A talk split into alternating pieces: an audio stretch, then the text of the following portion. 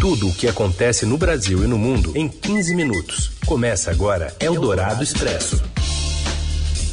Olá, seja bem-vinda e seja bem-vindo a mais uma edição do Eldorado Expresso, sempre trazendo para você as principais notícias no meio do seu dia. Isso para você que nos ouve ao vivo pelo FM 107,3 da Eldorado, também pelo nosso aplicativo da Rádio Eldorado ou pelo site que é o radioeldorado.com.br.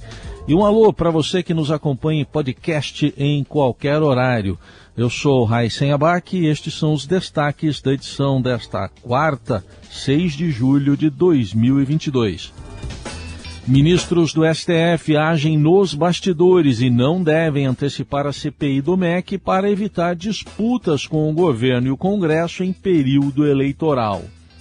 O Palácio do Planalto pressiona pela aprovação de uma proposta que amplia auxílios às vésperas das eleições, mas a votação em uma comissão da Câmara só deve ocorrer amanhã. E ainda, o que muda com a chegada da tecnologia 5G a partir de hoje em Brasília e o início da venda da pílula da ressaca na Europa.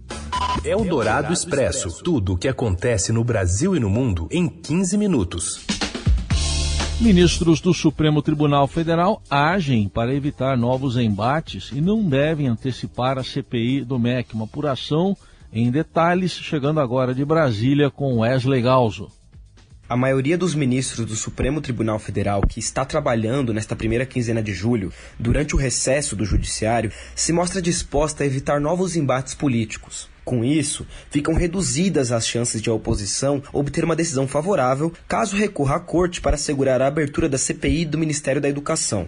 Um dos poucos consensos entre os ministros do Supremo tem sido de evitar mais confrontos com o Palácio do Planalto e o Congresso a menos de 90 dias das eleições. Em conversas reservadas, o presidente da corte, Luiz Fux, já disse que o atual momento do país não comporta tensões. Já o presidente do Senado, Rodrigo Pacheco, provocou protestos da oposição ao adiar a abertura da CPI do MEC para depois das eleições. Apenas seis dos onze ministros do Supremo trabalham no recesso. Fux é um dos magistrados que aderiram às férias coletivas e só deve retornar ao tribunal na segunda quinzena deste mês. Caberá, portanto, à vice-presidente Rosa Weber decidir sobre eventuais ações de parlamentares pró-CPI, caso o relator sorteado na corte seja alguns dos ministros que estão de recesso. André Mendonça, Carmen Lúcia, Ricardo Lewandowski, Alexandre de Moraes e Gilmar Mendes decidiram continuar despachando durante as férias, o que esvaziou o poder de decisão da presidência do Supremo. Eles poderão atuar caso sejam sorteados. No gabinete de Mendonça, por exemplo, há uma avaliação de que, se o caso cair com ele, a tendência será optar por não interferir em disputas do Congresso. O magistrado foi indicado pelo presidente Jair Bolsonaro e, na maioria dos processos de repercussão, tem votado a favor do governo.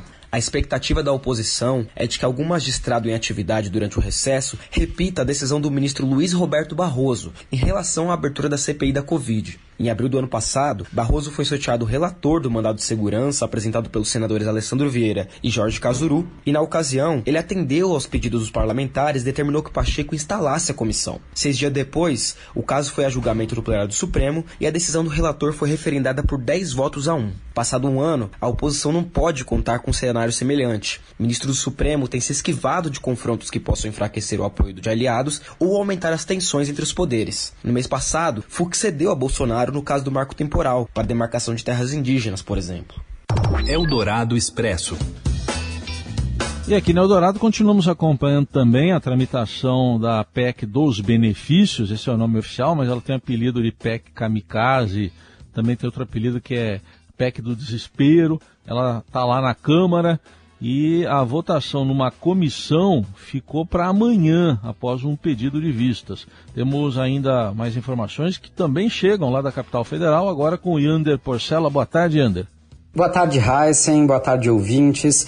Depois de um dia de muita articulação e também de um pouco de confusão na Câmara dos Deputados, a votação da PEC dos benefícios, também chamada de PEC Kamikaze, em comissão especial da Câmara, foi adiada após um pedido de vistas da oposição. Antes do adiamento, que ocorreu na madrugada desta quarta-feira, o relator Danilo Forte chegou a ler o seu relatório final. A reunião que discutiu a PEC na comissão especial teve início ainda na noite de terça-feira, mas se estendeu em meio a críticas e embates protagonizados pela oposição. Dessa forma, o texto agora só poderá ser votado na comissão depois desse adiamento a partir de quinta-feira, dado que quando há um pedido de vistas em comissão especial é preciso contar duas reuniões para que uma PEC volte para deliberação do colegiado. Em seu relatório final, o deputado Danilo Forte manteve o texto aprovado no Senado, que prevê um custo de 41,25 bilhões fora do teto de gastos, aquela regra que limita o crescimento das despesas do governo à inflação do ano anterior. Em entrevista ao Estadão Broadcast na segunda-feira, o relator chegou a dizer que negociava incluir um auxílio gasolina a motoristas de aplicativo, como Uber, e retirar do texto da PEC a decretação do estado de emergência no país. No entanto, após o Palácio do Planalto entrar em campo para impedir qualquer mudança na PEC, o relator recuou e manteve o texto aprovado no Senado. A proposta, que concede uma série de benefícios sociais às vésperas da eleição foi unida com outra PEC que trata de biocombustíveis e cuja análise já estava avançada na comissão especial. Dessa forma, o texto da Kamikaze pegou carona e teve então a tramitação acelerada. Eldorado Expresso. O Congresso Nacional derrubou 13 vetos presidenciais em sessão conjunta realizada nesta terça. Os deputados e senadores foram convocados pelo presidente do Senado e do Congresso, Rodrigo Pacheco, para analisar 26 vetos do presidente Jair Bolsonaro a trechos de textos aprovados nas casas legislativas. Entre os destaques, os parlamentares derrubaram os vetos do chefe do executivo às leis Paulo Gustavo e Aldir Blanc II, que direcionam em conjunto quase 7 bilhões de reais para o setor de cultura no país. O Congresso também revogou a decisão do presidente de proibir a inscrição do nome da psiquiatra Nise da Silveira no livro dos heróis e heroínas da pátria. Foi acordado ainda que 19 de abril passa a ser o Dia dos Povos Indígenas, entre outras importantes definições que você eh, pode acessar detalhadamente no portal do Estadão. Só um detalhe em relação ao 19 de abril, que oficialmente é o dia do índio, havia uma reivindicação de, de entidades e dos próprios povos indígenas, indígenas para que passasse a ser denominado assim, e assim será, portanto, 19 de abril, o dia dos povos indígenas. Eldorado Expresso. Pesquisa Poder Data, divulgada hoje, mostra estabilidade do índice de intenção de votos do ex-presidente Luiz Inácio Lula da Silva do PT e oscilação de dois pontos percentuais para cima no do presidente Jair Bolsonaro do PL. O petista tem 44%, mesmo número de 15 dias antes, enquanto o atual chefe do executivo registra 36%. Está dentro ali da margem de erro. No levantamento anterior, de 22 de junho, Lula tinha 44% e Bolsonaro 34%. Como a margem de erro é de dois pontos, para mais ou para menos, os pesquisadores consideram que os índices apenas oscilaram. A diferença entre os dois mudou de 10 para 8 pontos e, portanto, o estudo afirma que a chance de segundo turno ficou menos evidente. O ex-ministro Ciro Gomes, do PDT, continua em terceiro lugar na preferência do eleitorado com 5%, o deputado federal André Janones, do Avante, e a senadora Simone Tebet, do MDB, seguem empatados na quarta posição com 3% cada um. E ainda de acordo com o Poder Data, os demais pré-candidatos à presidência não tiveram menções suficientes para pontuar. Você ouve Eldorado Expresso. Seguimos com as principais notícias desta quarta-feira. O 5G começa a operar oficialmente no Brasil nesta quarta, em Brasília, de forma exclusiva por enquanto. De acordo com a Agência Nacional de Telecomunicações, a Anatel, as próximas capitais a receberem o sinal serão São Paulo, Belo Horizonte, Porto Alegre e João Pessoa, mas ainda sem data definida. Segundo a Anatel, o serviço estará disponível em 80% da capital federal, principalmente no plano piloto a tecnologia pode aumentar até 10 vezes a velocidade da internet móvel dos aparelhos. A previsão inicial era que todas as capitais deveriam ter o 5G funcionando até 31 de julho, mas, em razão de dificuldades logísticas para importação de equipamentos, o prazo foi estendido para 29 de setembro. Em entrevista à Rádio Eldorado, o diretor do Instituto Nacional de Telecomunicações, o Inatel, Carlos Nazaré Mota Marins, disse que a nova tecnologia vai facilitar o acesso à conexão das coisas. Você vai poder ter o seu carro conectado, a sua casa conectada, vai poder utilizar sensores biométricos para o seu treino na academia. E isso dá a possibilidade da indústria, do agro, da saúde, das cidades inteligentes também conectarem dispositivos através da internet das coisas. E o terceiro aspecto bastante importante do 5G é que ele tem uma capacidade de instantaneidade. Quando você tem uma rede muito rápida, você tem como fazer o carro autônomo, tem como fazer uma cirurgia remota. Na avaliação do especialista, o custo dos aparelhos habilitados a se conectar com 5G será elevado num primeiro momento, mas os preços tendem a cair em até um ano e meio com a maior oferta.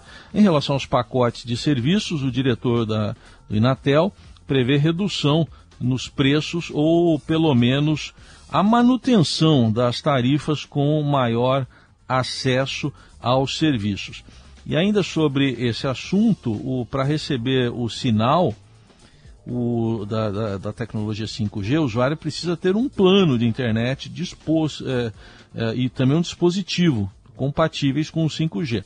Atualmente existem no Brasil 67 modelos de celulares capazes de rodar o 5G, certificados e homologados pela Anatel. Até o fim do ano passado eram apenas 40 e você encontra a lista completa no link do Estadão, que é o link.estadão.com.br, e os preços variam entre R$ 1.400 e 10.600 reais. Eldorado Expresso. E são eles talvez os nomes mais falados hoje no contexto latino-americano do futebol. O Cássio e o Benedetto, mas será o Benedetto? Fala Robson Morelli. Olá, amigos! Hoje eu quero falar de situações diferentes vividas por dois jogadores bons de bola, mas que tiveram destinos opostos na partida entre Boca Juniors e Corinthians. O goleiro Cássio, com duas defesas nas cobranças de pênaltis e boas defesas durante os 90 minutos da partida, saiu da La Bombonera como herói do time, herói da classificação do Corinthians para as quartas de final da Libertadores. Em compensação, Dario Benedetto, aquele mesmo que fez dois gols no Palmeiras em 2018 e eliminou o time alviverde, saiu de campo como grande vilão, o anti-herói do jogo. Perdeu gols considerados fáceis para um atacante da qualidade dele e cobrou duas penalidades horrorosas. A primeira na trave, a segunda na lua. Chutou a bola longe. Cássio não teve trabalho nenhum, nem de observar a bola subindo, subindo, subindo e saindo do gol. Cássio, herói dessa conquista, dessa classificação, leva o Corinthians adiante na competição. Lembrando que o Corinthians vai bem também no Campeonato Brasileiro, é quarto colocado e decide contra o Santos vaga na Copa do Brasil depois de 4 a 0 na partida de ida. É um Corinthians em quem não se apostava muito, com um elenco bastante questionado, sobretudo pela idade de seus principais jogadores, mas é um time que, nas mãos de Vitor Pereira, o técnico português, que chegou ao Brasil para trabalhar e trabalha bem, o time vem respondendo à altura. A imprensa argentina, claro, condenou o atacante do Boca. Benedetto foi apontado como o principal responsável pela eliminação do time de Buenos Aires. É isso, gente. Falei, um abraço a todos, valeu. Eldorado Expresso.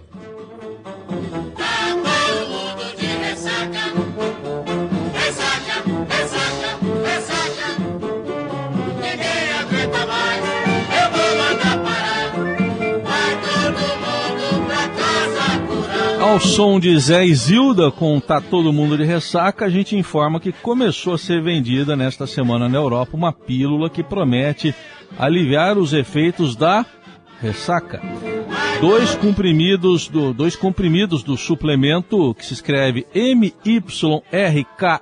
o que parece um jogo de palavras com miracle, milagre em inglês, devem ser tomados pelo menos duas horas antes da ingestão de bebida, segundo os fabricantes, para aliviar os incômodos efeitos do dia seguinte, a uma noite em que exageramos no álcool, como dor de cabeça, cansaço ou tontura. Não sei porque a Laís escreveu exageramos aqui no texto, mas eu li do jeito que a Laís Gotardo escreveu.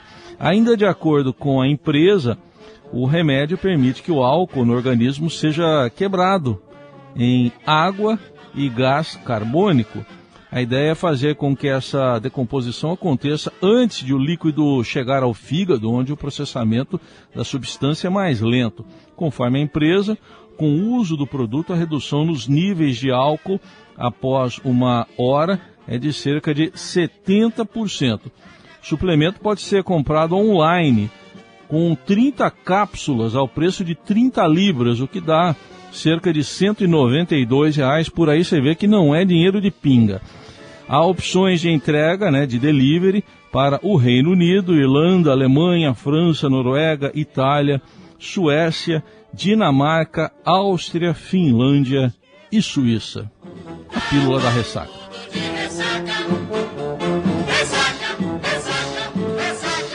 E assim, de maneira sóbria, entregamos para você as principais notícias desta quarta-feira. Estive ao lado da Laís Gotardo, do Carlos Amaral e do Moacir Biasi. Todos nós desejamos uma boa quarta para você. Quarta-feira, hoje é quarta-feira. Até amanhã. Você ouviu Eldorado Expresso tudo o que acontece no Brasil e no mundo em 15 minutos.